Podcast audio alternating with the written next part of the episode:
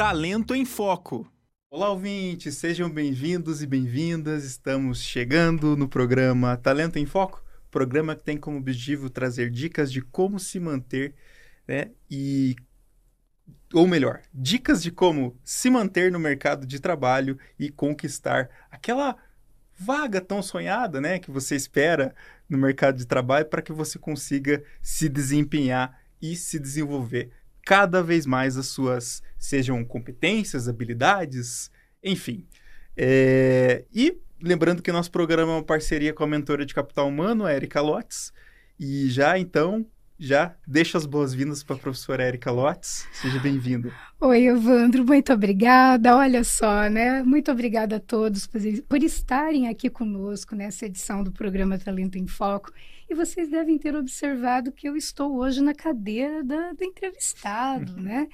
E é isso mesmo. Eu, hoje é um dia muito especial porque nós vamos conversar sobre o papel dos assessments na gestão e estratégia de pessoas. Isso mesmo, esse é o tema do nosso mais recente livro, meu e do Ícaro Barbosa, que ele é diretor do IVS de São Paulo. É um livro que vai ser lançado agora, no mês de novembro. Vamos começar a, a turnê né, com os lançamentos lá por São Paulo. E eu, de fato, Evandro, eu estou muito feliz com o convite que você me fez para estar aqui falando deste livro, Assessment para a Gestão Estratégica de Pessoas. O nome é longo, tem uma série de conceitos aí que nós podemos já começar a entender já no título do livro.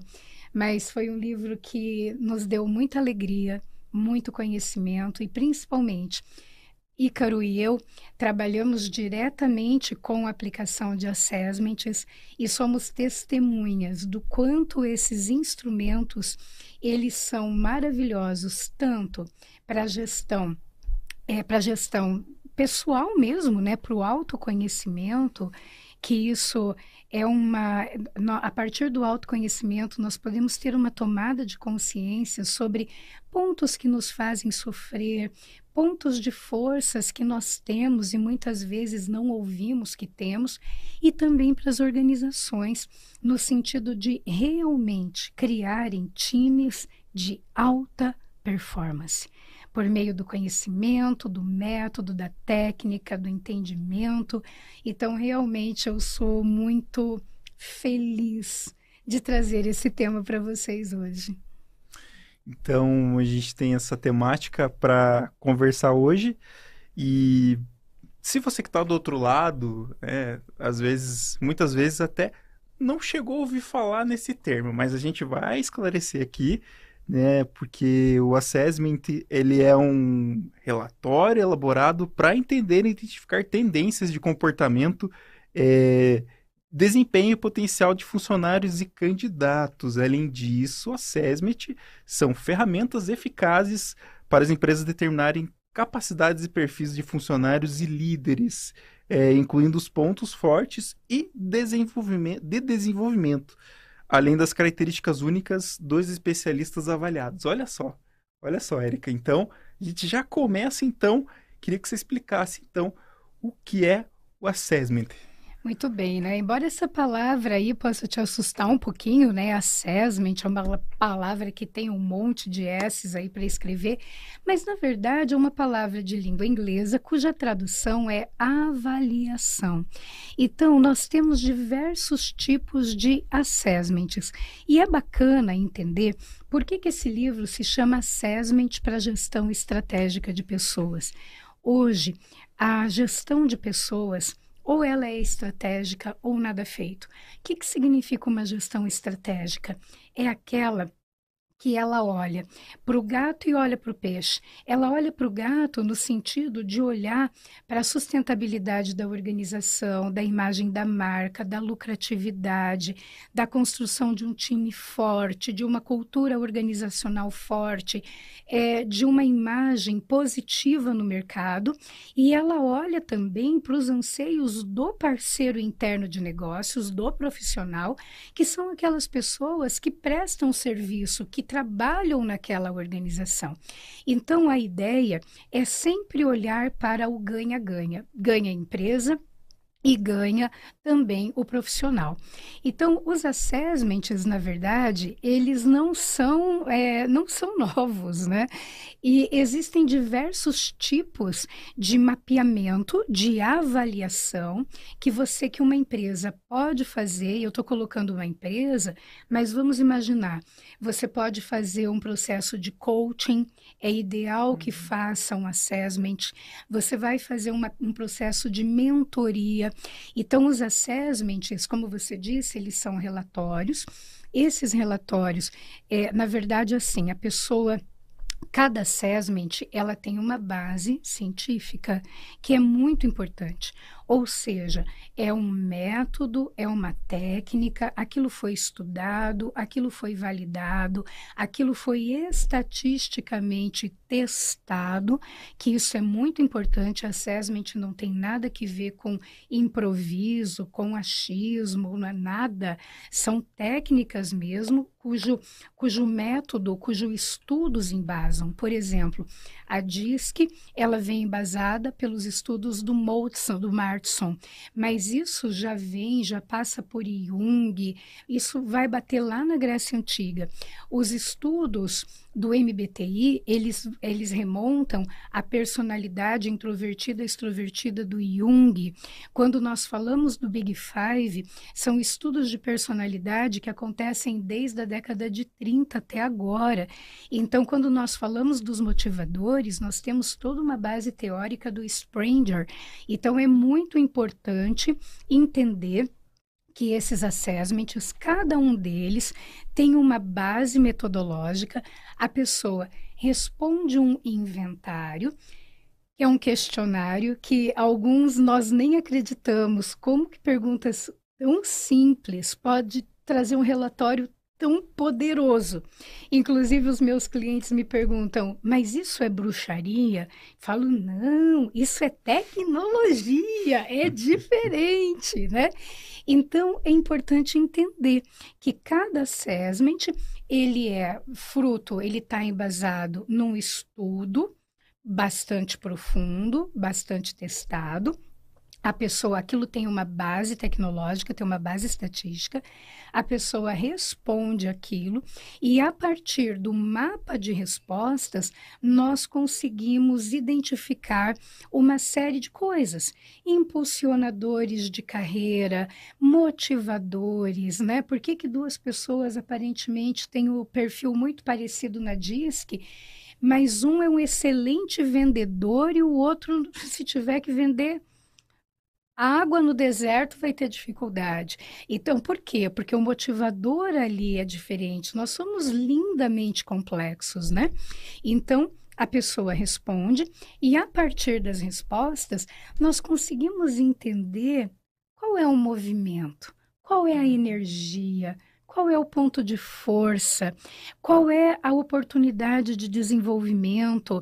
Qual é, muitas vezes, nós temos os nossos pontos de força, podem ser os nossos pontos de dores também.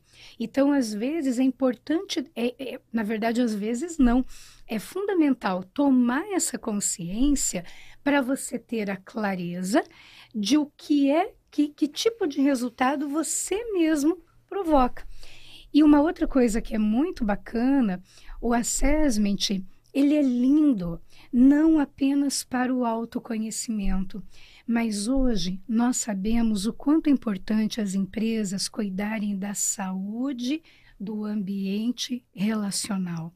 Então, no momento que eu entendo também o meu modo de funcionar, entendo o modo de funcionar das pessoas que convivem comigo, nós conseguimos assim deixar essas relações muito mais leves, muito mais elegantes, porque eu consigo entender que o que aquela pessoa está fazendo não tem nada que ver para me ofender ela está agindo de acordo com a programação dela.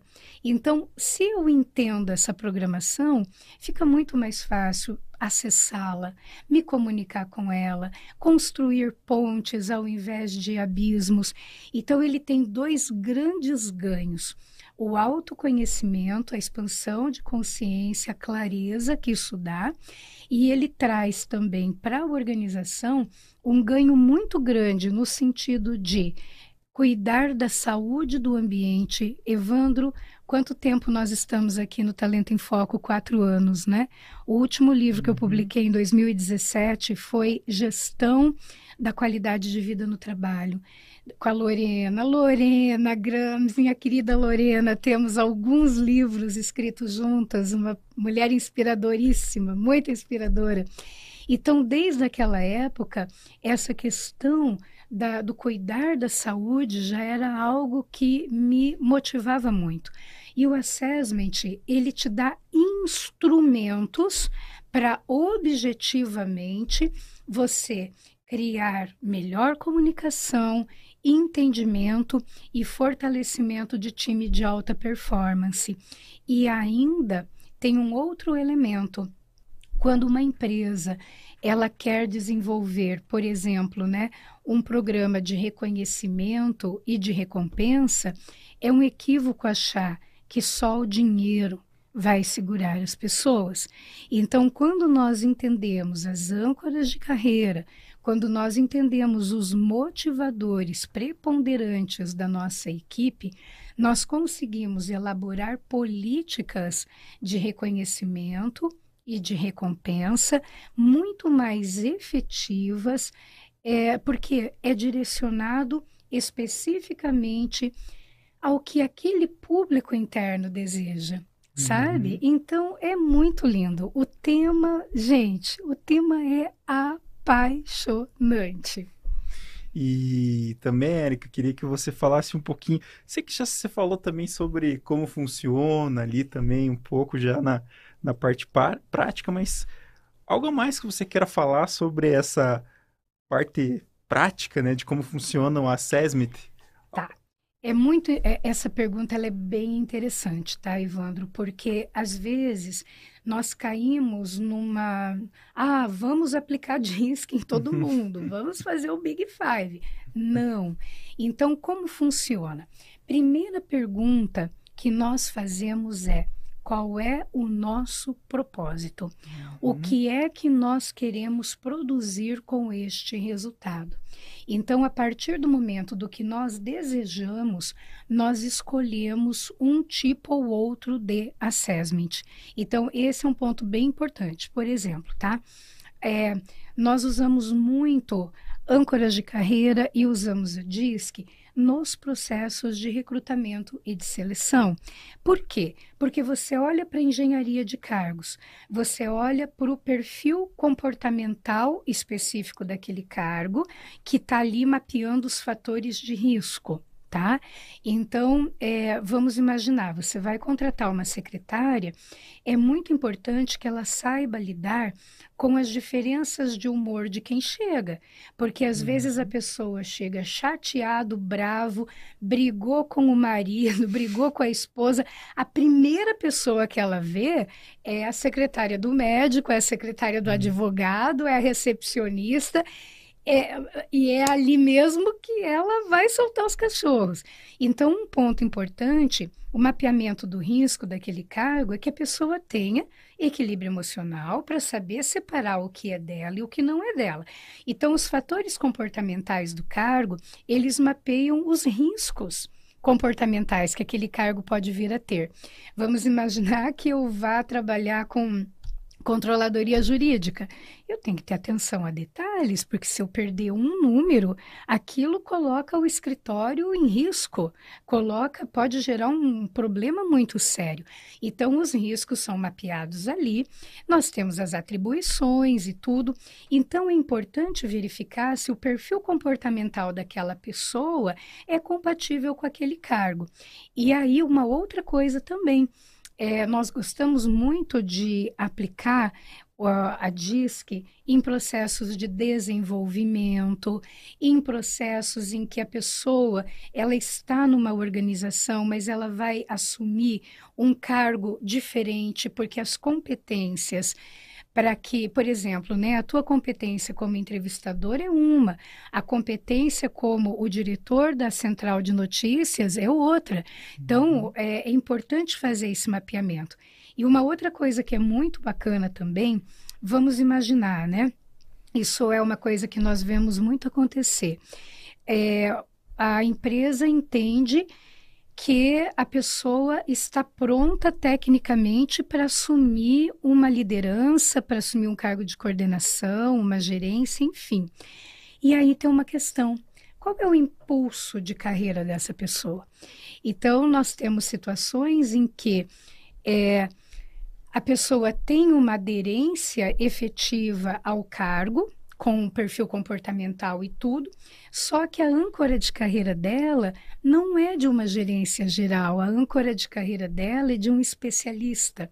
Então, o que, que ela quer? O que, que quer dizer com isso? O impulso de carreira dela não é mandar nas pessoas, não é ser generalista, é estudar e se tornar um profissional cada vez mais referência na área dela de atuação. Então, se ele tem uma âncora de carreira que não é, que não dialoga para aquele cargo, da mesma maneira, se eu quiser amarrar uma pessoa que adora resolver problemas e que tem vontade de assumir uma gerência geral, se eu quiser amarrar o sujeito numa cadeira de especialista, quanto tempo essa pessoa vai durar feliz na minha uhum. organização? Então eu preciso conhecer a direção das asinhas das pessoas, para deixar as pessoas realmente assumirem os voos, sabe? Em virtude de para onde as asas querem levar. E quanto mais nós conhecemos isso, mais nós conseguimos colocar a pessoa certa no lugar certo. Então, essa é a ideia. Então, qual é o meu propósito? Né? Então, aqui, é, qual é o meu propósito? Qual é o instrumento, qual é a validação desse instrumento, como é, é, se tem alguém na empresa preparado para dar a devolutiva, porque eu vejo, Evandro, que um dos maiores perigos de usar o assessment é a limitação do conhecimento do profissional que vai dar a devolutiva para ou o empregador ou o profissional que passou pelo mapeamento. Então, é muito importante estudar profundamente cada uma dessas ferramentas para que a gente possa ter o melhor uso delas em todos os mundos, né? Que é no pessoal, no profissional e no estratégico da empresa. Legal, Eric, trazer sobre uh, cada vez mais para a gente aprender um pouco mais sobre essas várias ferramentas né, que o assessment, Assessments proporciona. E aí, pensando nisso, é... a gente tem. Eu queria que você falasse então sobre qual o principal, é, os principais tipos, né, de assessment que o livro acaba abordando, né? A gente sabe que tem tem mais de um, mas Tem. queria que você falasse um pouco se é pessoal, se é assessment pra, para desempenho, coaching. Então, o livro, ele aborda, eh, nós trazemos, na verdade, seis tipos de assessments, cada um com um propósito específico. Então, o primeiro ponto do livro é entender o que, que é uma gestão estratégica, o que, que é um assessment, quais são os cuidados éticos, Evandro, que nós precisamos ter ao aplicar um assessment.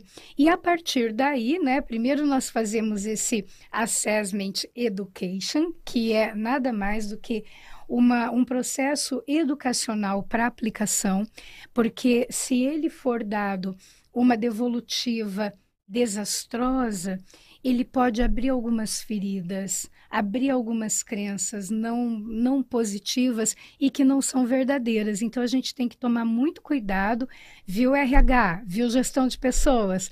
Precisamos estudar, porque o primeiro ponto é quando estamos diante de um ser humano Estamos ali para colaborar, não para julgar.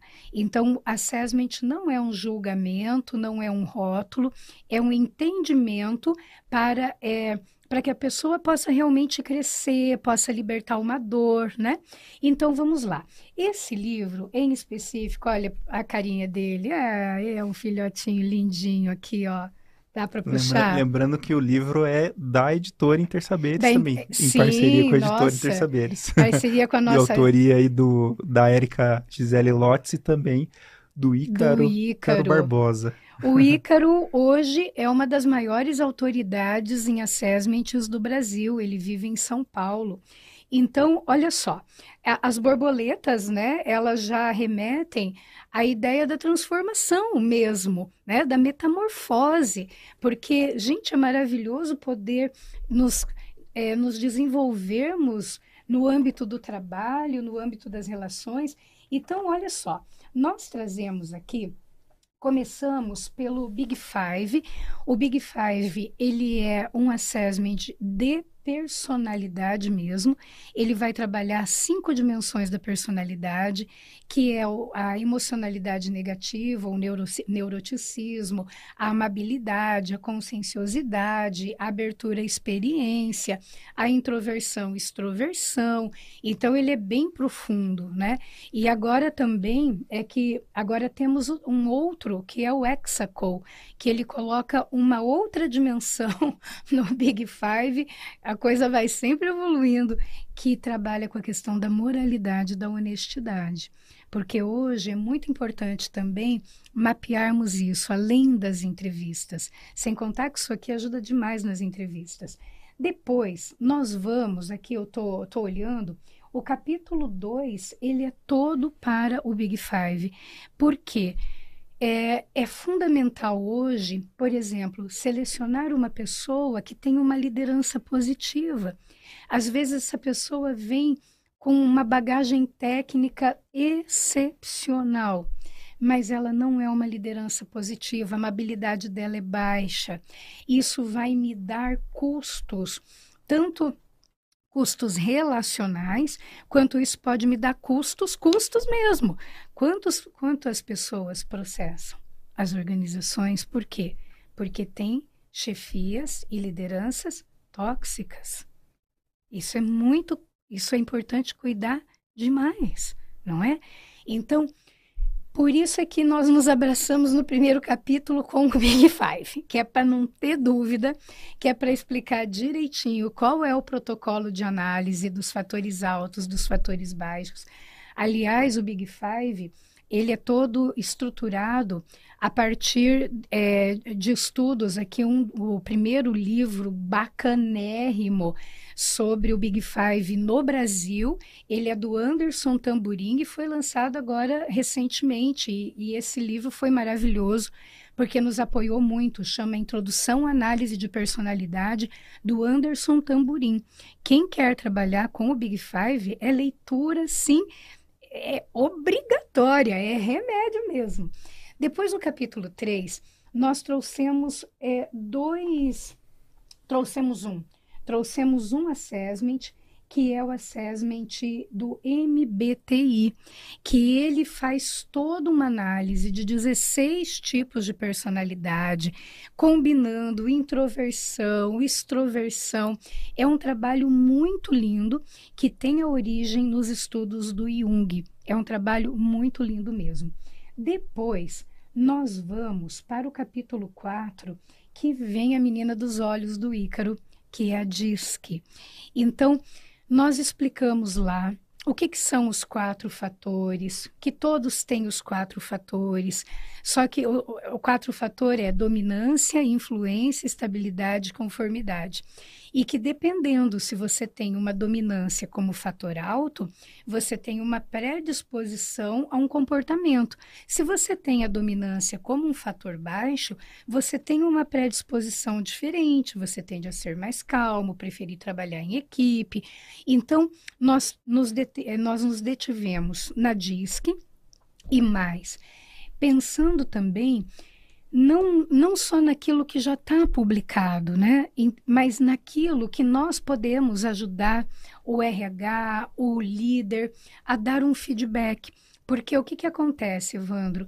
Se você vai dar um feedback para uma pessoa de alta estabilidade, você tem uma abordagem. Dar uma, um feedback para uma pessoa de alta dominância, você tem outra abordagem. Porque alta dominância são pessoas diretas, objetivas, práticas, elas querem um resultado. Se você começa com muito, com muito cuidadinho, como você iria para dar alta estabilidade, ele vai olhar para você e falar: mano, fala sério, vai, dá para falar rápido aí que olha, eu tô com pressa? Vamos direto ao ponto. Então, cada pessoa, cada perfil dominante tem um estilo que você pode aprimorar. O feedback tem um estilo que você pode aprimorar o desenvolvimento dessa pessoa. Então, nesse sentido, aqui tem, né, anos e anos de trabalho do Ícaro, especificamente com gestores e com empresas, de como você pode apoiar o desenvolvimento de pessoas com perfis predominantes e altos perfis é, em cada uma dessas desses itens, como que você pode se aproximar melhor desses perfis numa entrevista? Então ele contribui muito, tanto para líderes quanto para profissionais de RH. E no quarto capítulo ainda, nós temos um assessment lindo que se chama inteligência positiva e, e, e sabotadores, que ele tem a base toda no livro Inteligência Positiva. Então, ali ele ajuda a identificar quais são as nossas competências super desenvolvidas que num dado uhum. momento nós precisamos desenvolver para lidar com situações da vida, mas que agora elas ficaram muito rebeldes. Muito, uhum. muito, saíram de controle.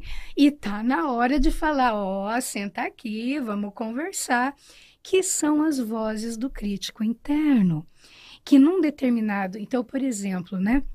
Às vezes, uma criança, essa, esses sabotadores, eles acabam sendo desenvolvidos na infância, quando a criança entende que aquilo é uma forma dela lidar com um desafio. Então, por exemplo, ela pensa: para os meus pais gostarem de mim ou para as pessoas gostarem de mim, eu tenho que ser a melhor da turma, eu uhum. tenho que uhum. sempre fazer, fazer, fazer, fazer. As pessoas só vão gostar de mim se eu fizer algo. Então ele cria um hiperrealizador. Mas esse hiperrealizador, ele tá, ele cresceu muito, mas agora, ao invés de ele te ajudar a resolver um problema, ele está complicando a tua vida. Então, esse mapa, uh, o, os sabotadores, ele ajuda nos entendermos com o nosso crítico interno e com o sabotador. Pode ser o, o crítico, o esquivo, a vítima, enfim. E quando nós temos a clareza disso, a tomada de consciência, fica muito mais fácil lidar com essa situação, entender o dano e a dor que aquilo causa e escolher, não quero mais viver com isso, né?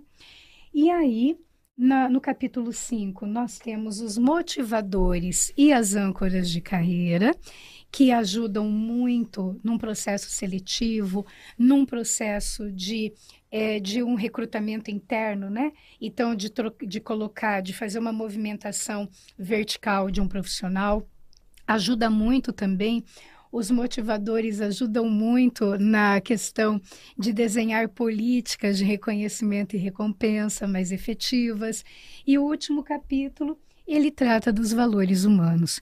E ele traz uma visão é, também dos nossos valores positivos, porque os valores eles nos dão critérios de escolha. Por uhum. exemplo, Evandro, se honestidade é um valor para você e você está numa posição que você tem que abrir mão da honestidade, você diz, opa, aqui não é mais para mim.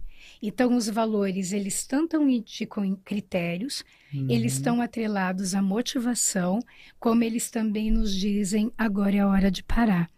E tem uma, um diálogo muito legal entre os valores e os sabotadores, porque ao longo da vida nós vamos desenvolvendo alguns valores negativos que aparentemente eles são lindos, mas o motivo pelo qual eu desenvolvi é para eu não enfrentar uma determinada situação.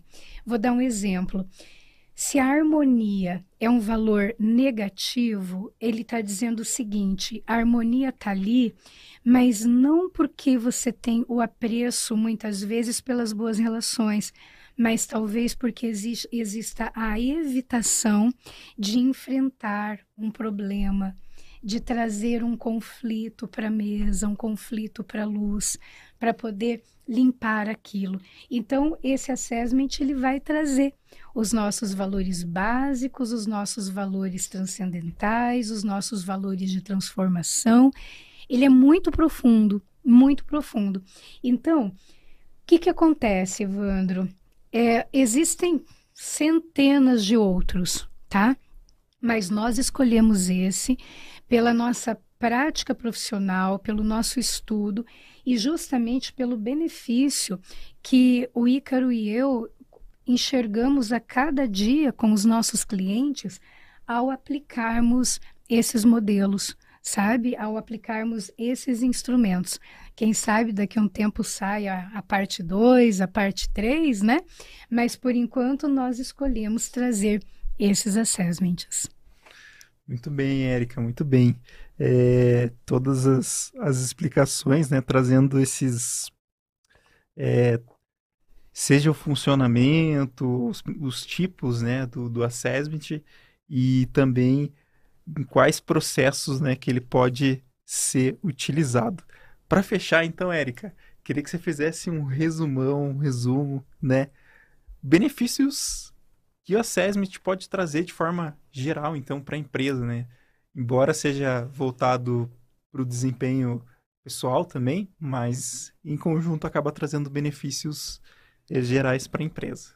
Evandro, conhecimento é poder. Quanto mais conhecimento você tem, mais você pode criar estratégias adequadas, estratégias que façam sentido, estratégias de comunicação, por exemplo, liderança com a sua equipe, estratégias de criar pontes. Então, quanto mais você conhece quem são as pessoas, o que, o que as alicerça, o que as impulsiona, quais são os pontos de cuidado. Você tem como acessar isso, você tem como trabalhar um plano melhor de desenvolvimento, você tem como traçar uma política de reconhecimento e de recompensa que faça sentido, não é? Então, é nesse sentido de o conhecimento, ele vai te ajudar a apurar as suas estratégias. E quando você tem uma estratégia adequada, baseada na clareza, baseada no conhecimento, você tem uma chance muito maior de ter um resultado positivo para todos os envolvidos. Então você ganha tempo, você ganha dinheiro, você ganha leveza, você cria um ambiente saudável e é isso que é para isso que esses ambientes, que esses assessments estão para tornar as empresas, para contribuir para que as pessoas se desenvolvam em ambientes saudáveis, para que a empresa ela possa ter congruência interna é, e externa, não é? Porque de nada adianta você criar uma imagem positiva externamente e o ambiente dessa empresa ser um ambiente tóxico. Então a gente não pode confundir toxicidade com estresse porque o estresse ele faz parte, uhum. não é? É por prazo, é nossa, é o mundo, o nosso mundo hoje, ele ele traz o estresse. Agora, e o estresse desnecessário? Pelo desentendimento, pela resistência. Então, isso não precisa acontecer. Não é? Então, a ideia é trazer saúde, a ideia é trazer leveza. E conhecimento é poder. Se você tem conhecimento, você traz estratégias muito mais eficazes para lidar com as pessoas dentro das organizações. E é aí que nós vamos fortalecendo os times de alta performance. É isso, gente, que esse livrinho aqui, ó, tem. Então a gente deixa, deixa como dica, né, o, o livro aí para lembrando que ele está disponível lá na editora Intersaberes. Então o livro Assessments, Assessments para a gestão estratégica de pessoas nas organizações. Então, da Erika Gisele Lotes, também do Ícaro Victor Barbosa. Então, é né, só fazer a pesquisa lá no Intersaberes. A gente deixou o link também no YouTube da, da transmissão para ficar mais fácil também de acessarem e conhecerem um pouco mais. Então, a gente espera né, ter contribuído na divulgação aí. Mandar um abraço pro Ícaro também, que provavelmente vai assistir posteriormente. Ah, com é, certeza. É claro, só reforçando que a gente teve um tempo curto aí para para poder fazer a preparação hoje do, desse programa e a gente não pôde convidar ele, mas sinta-se abraçado, Ícaro, pela gente e então a gente é, quer agradecer aí por você ter contribuído aí com essa obra. Professor Eric, então, queria te agradecer é, a gente falar sobre esse tema. Lançamento, então, previsto para novembro. Novembro, novembro, em São, São Paulo, Paulo, e depois na sequência aqui em Curitiba. E o Ícaro vai estar presente, certamente. O Ícaro vai estar aqui no Talento em Foco conosco. E eu quero também mandar um abraço, né, para as minhas outras parceiras, para Lorena Grans. Nós temos livros de gestão de pessoas, coaching e mentoring, é, gestão de talentos, para a Jocely, que é uma parceira incrível, que escreveu Recrutamento e Seleção de Talentos. Então é isso, eu quero agradecer porque é um trabalho lindo desses, Evandro, é um trabalho em equipe. Então, não só o Ícaro e eu, mas toda a equipe da editora, o pessoal que diagramou, gente, o pessoal que trabalhou nas ilustrações. É um trabalho que me arrepia, é um grande trabalho em equipe. Então aqui tem assim, é muita gente, muita gente aqui, né? tem Inclusive muitas mãos. E nossa, e eu só tenho a agradecer realmente é, o cuidado que essas pessoas tiveram o tempo todo na preparação aqui desse livro, que, que a gente fez com tanto carinho. Então é isso, ele foi muito, foi feito com muito amor. Desejamos que ele possa trazer informações e insights para quem estiver com ele aí, né? Então, a gente, a gente se despede do programa Talento em Foco de hoje, né, trazendo esse tema interessante para a gente discutir também falando sobre o lançamento dessa obra. E lembrando que no próximo programa a gente vai falar sobre imagem pessoal, cor. A gente tem a Joyce Parisotto, que é um programa que a gente preparou especialmente aí, né, para poder dar dicas de como se preparar com a imagem profissional e pessoal e o que as cores têm a ver, né, conosco, no nosso dia a dia, as cores também comunicam, né? Hoje estou de laranja aqui. Bom, eu não vou saber muito bem explicar, mas a Joyce Parisotto vai explicar no próximo programa um pouco sobre as cores e como elas comunicam é, diferentes, diferentes assuntos, né? Então, a gente deixa esse, essa dica para acompanhar o próximo Talento em Foco da próxima segunda-feira, às 16 horas, no dia 16. Olha só, até mesma, mesma hora, então acabou batendo aí com a hora e data. Mas então acompanhe os nossos canais aqui da Rádio Ninter, faça sua inscrição. Lembrando que esse programa também é transmitido, é, é publicado posteriormente no Spotify. A gente também está disponível no Facebook. Rádio Ninter, a rádio que toca conhecimento. Talento em Foco.